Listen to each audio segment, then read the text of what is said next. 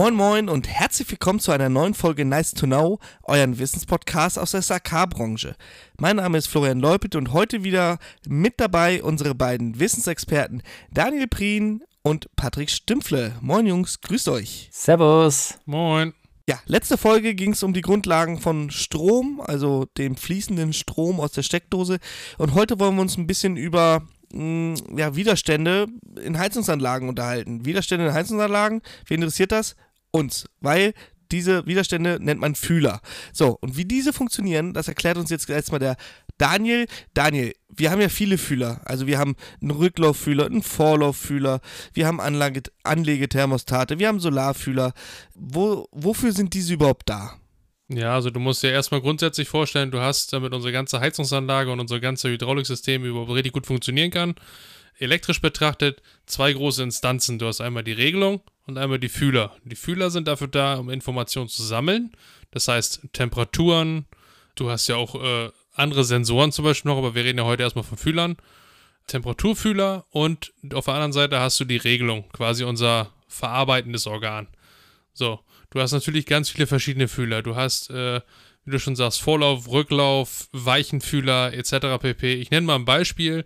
Du hast zum Beispiel einen Mischerkreis. So, da hast du einen Fühler drinne, der erfasst einen Istwert deiner, deiner Temperatur, gibt diese weiter an die Regelung. Dort wird die verglichen mit dem Sollwert, die ja die quasi die gewünschte Temperatur ist, wird verglichen mit dem äh, Istwert und dann wird über den Mischer quasi gegengesteuert, sodass die Solltemperatur erreicht wird. Das ist einfach so im groben Abriss mal eben erklärt, wofür die Fühler da sind. Also in erster Linie sind die dafür da, um Informationen über unseren Ist-Zustand der Anlage zu sammeln, an die Regelung weiterzugeben. Dort werden sie verglichen mit dem Sollwerten und dann entsprechend hydraulisch wird dagegen gesteuert oder halt nicht.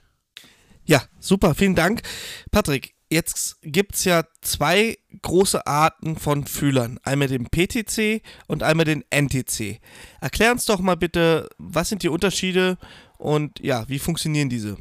Ja, du hast es schon mit dem, und wir fangen jetzt einfach an mit dem letztgenannten, diesen NTC.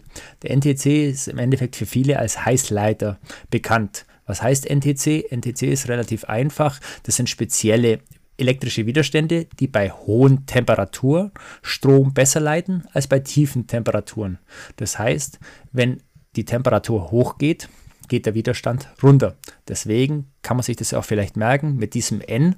Das ist ja, wie gesagt, wie so eine Eselsbrücke. Dieses N, Temperatur geht hoch, Widerstand geht runter. Der PTC ist nicht der Heißleiter, sondern eher der, genau der Kaltleiter. Das heißt, der leitet im Endeffekt bei geringerer Temperatur besser. Das heißt auch hier wieder, um das Ganze zu merken, geht die Temperatur runter, geht auch der Widerstand runter.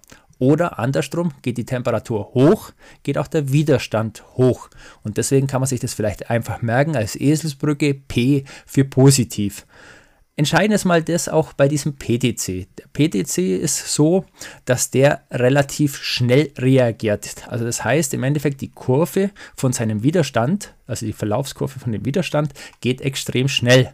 Das heißt auch ein PTC hat meistens so eine Betriebsspannung von circa 1 Volt. So, wo brauchen wir denn einen schnell reagierenden äh, Fühler? Ich sage jetzt mal ganz einfach bei Abgassensoren. Das heißt, bei Abgassensoren muss, wenn es schnell heiß wird, sofort reagiert werden und sofort ausschalten. Der NTC, das haben wir ja schon gelernt, ist jetzt eher so der langsamere. Das heißt, die Kurve von dem Widerstand ist, wie gesagt, etwas langsamer. Und deswegen kann man den zum Beispiel ein- oder aus probieren oder ausnutzen an sich bei Speichern oder Außenfühler. Gerade bei Außenfühler ist es immer so, da wir ja sehr lang brauchen, bis das Ganze überhaupt warm oder kalt wird, weil es nicht von heute auf morgen schnell warm wird, sondern es dauert einfach. Ja, Daniel, jetzt hat der Patrick gerade was von einem Außenfühler erzählt. Das ist nämlich ein Fühler, den, ich sag mal, 99% aller Heizungen haben. Nicht jede Heizung hat einen Solarfühler und nicht jede Heizung hat einen Anlagethermostat oder einen Weichenfühler, aber fast jede Heizung hat einen Außenfühler. Erklär doch mal, wo muss ich diesen überhaupt hinbauen? Ja, unser Außenfühler, den hast du schon ganz, äh, ganz gut erfasst. Den hat fast jede Heizungsanlage, weil wir müssen ja alle äh, Heizungsanlagen müssen ja witterungsgeführt sein. So, wo platziere ich den jetzt? Darüber streiten sich ja immer die Geister, ne? Äh, Mache ich den verdeckt, kaste ich den ab, was auch immer.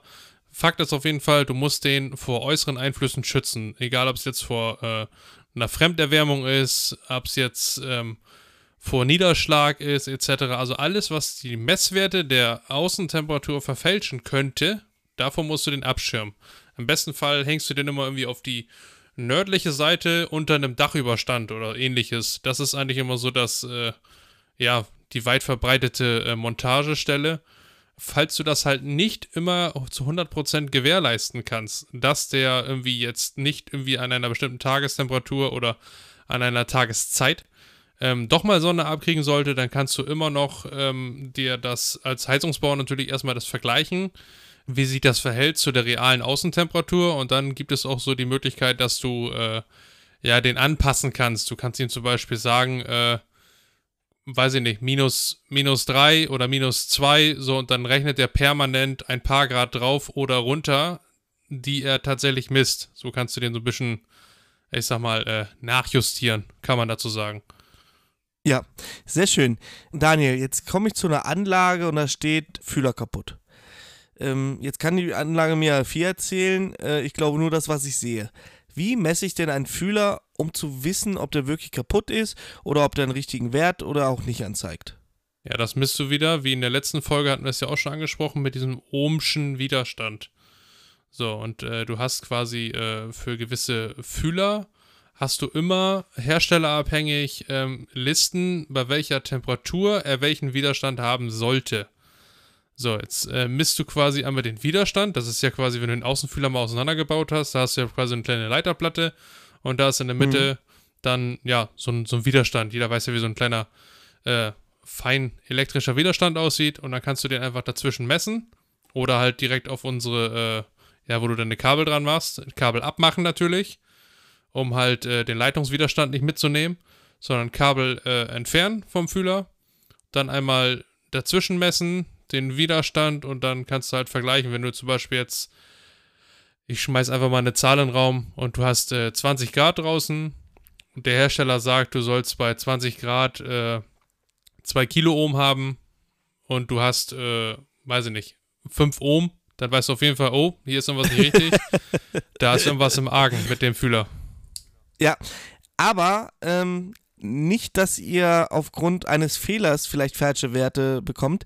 Beim Messen, wenn ihr am Kabel misst, also ihr zieht das Kabel aus der Regelung raus, nimmt es von der Klemme vielleicht, packt nicht mit den Fingern auf die Messspitzen und haltet damit das Kabel fest. Dadurch verfälscht ihr diesen Wert. Das heißt, die, die Kontakte vom, vom Fühler oder vom Widerstand müssen frei sein und nicht mit den Fingern berühren, weil sonst wird ein gewisser äh, Teil des Widerstandes über euren Körper abgeleitet gibt äh, komische Werte.